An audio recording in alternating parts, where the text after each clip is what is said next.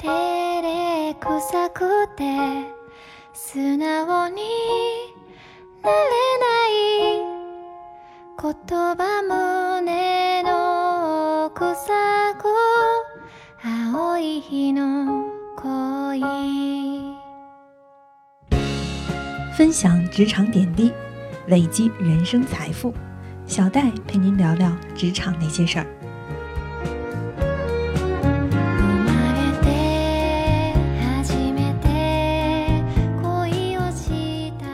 好的，朋友们，今天我要跟大家聊的话题是一个会颠覆你传统思维的话题，那就是能者多劳究竟是一件好事还是坏事呢？明日があるかはわからないだから僕は今日できる我们今天故事的主人公呢，是我的一个老同学， 他在公司当中是一个三好员工啦，是一个老资格，对各种工作流程呢也都很熟悉。一些新同事呢，就总是会拿手头的工作去向他寻求帮助。他说道：“其实很多事情，他们自己多想一想，多试一试，都是可以搞定的。但是总觉得让我帮忙反而会省事很多。这样时间一长，我这样的烂好人包袱就越来越多，压力也越来越大。可是我们公司又非常讲究团队精神，如果我跟领导说我不愿意去帮忙，恐怕会影响我在他心目中的形象和以后的升职空间。”听到这些话，我觉得很多人在职场中可能都遇到了类似的情况。那么今天我就来给大家分析一下这个情况产生的原因和该怎么解决。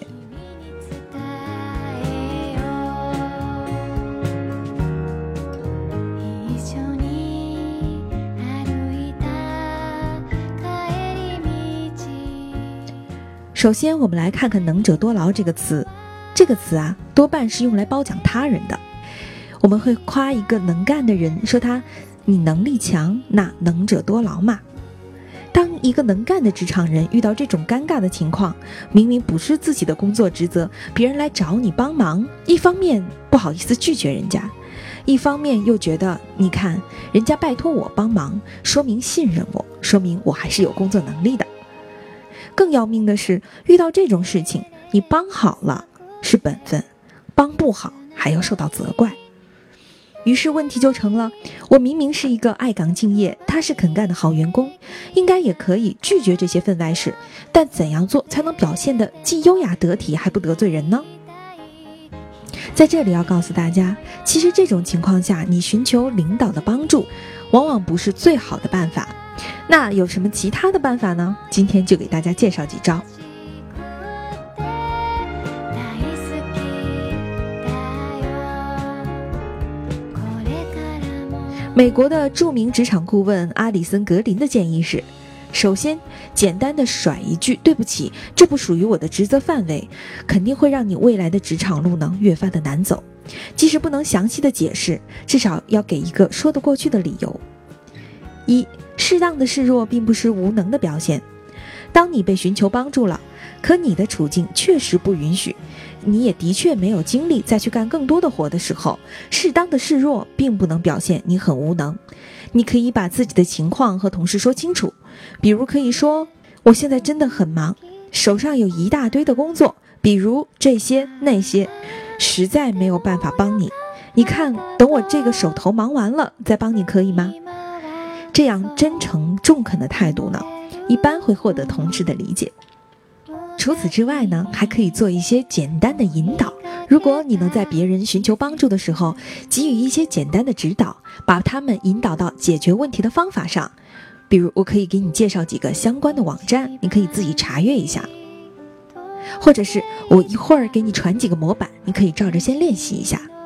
有如果有些复杂的问题，不是一两句话、一两个文件可以说清楚的，可以把自己之前的经验讲给同事，比如说当时我请教了谁。当然了，这也要结合具体的实际情况，看具体的工作角色和工作内容来判断。同时也要注意，引导他人的时候，切忌好为人师，过度啊，反而会引起反感。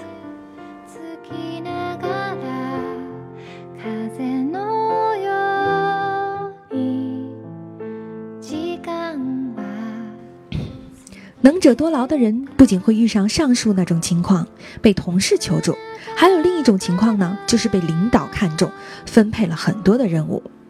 会不会有的时候，你明明都要下班了，这个时候领导跑过来对您说：“明天上午你陪我去见个大客户，今晚之前把他们公司的分析报告交给我，后天的活动方案再确定下来，给我发个邮件看一下。”其实对领导来说，并不是不能拒绝的。领导是负责把控大局，可能对一些具体的细节，他并没有执行人员了解的那么清晰。换言之，也就是并不太清楚你完成一项工作具体要耗费多长的时间。所以，当这样的情况发生的时候，你更要巧妙地让领导知道你手中工作的情况。首先，可以以退为进的表达。当领导让你做分外的活时，你可以表个态，说在没有更合适的人选之前，自己愿意先接下这份工作，但是担心搁置了自己手头的活儿会耽误整个项目的进程。只要让领导知道你不是不愿意工作，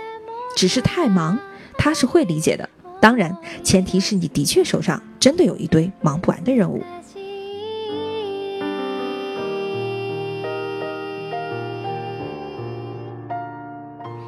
其次，可以开诚布公的摊牌。如果领导突然给你安排了一个活儿，你又实在连客气的余地都没有，那不如开诚布公的摊一次牌吧，直接告诉他，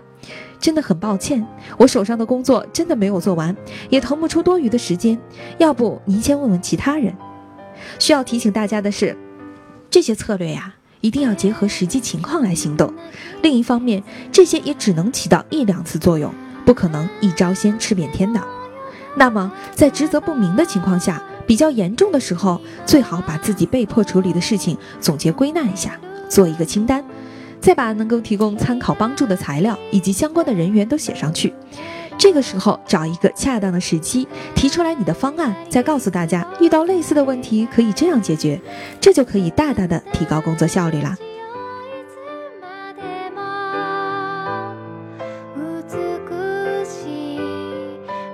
同时，也要提醒一下各位管理者，不要以能者多劳的理由进行不明确的分工，伤了那些优秀员工的心，也降低了工作效率。好了，今天的话题就谈到这儿。你在工作中是否也是一个能者多劳的人呢？希望今天的内容对你有所帮助。我们下次见。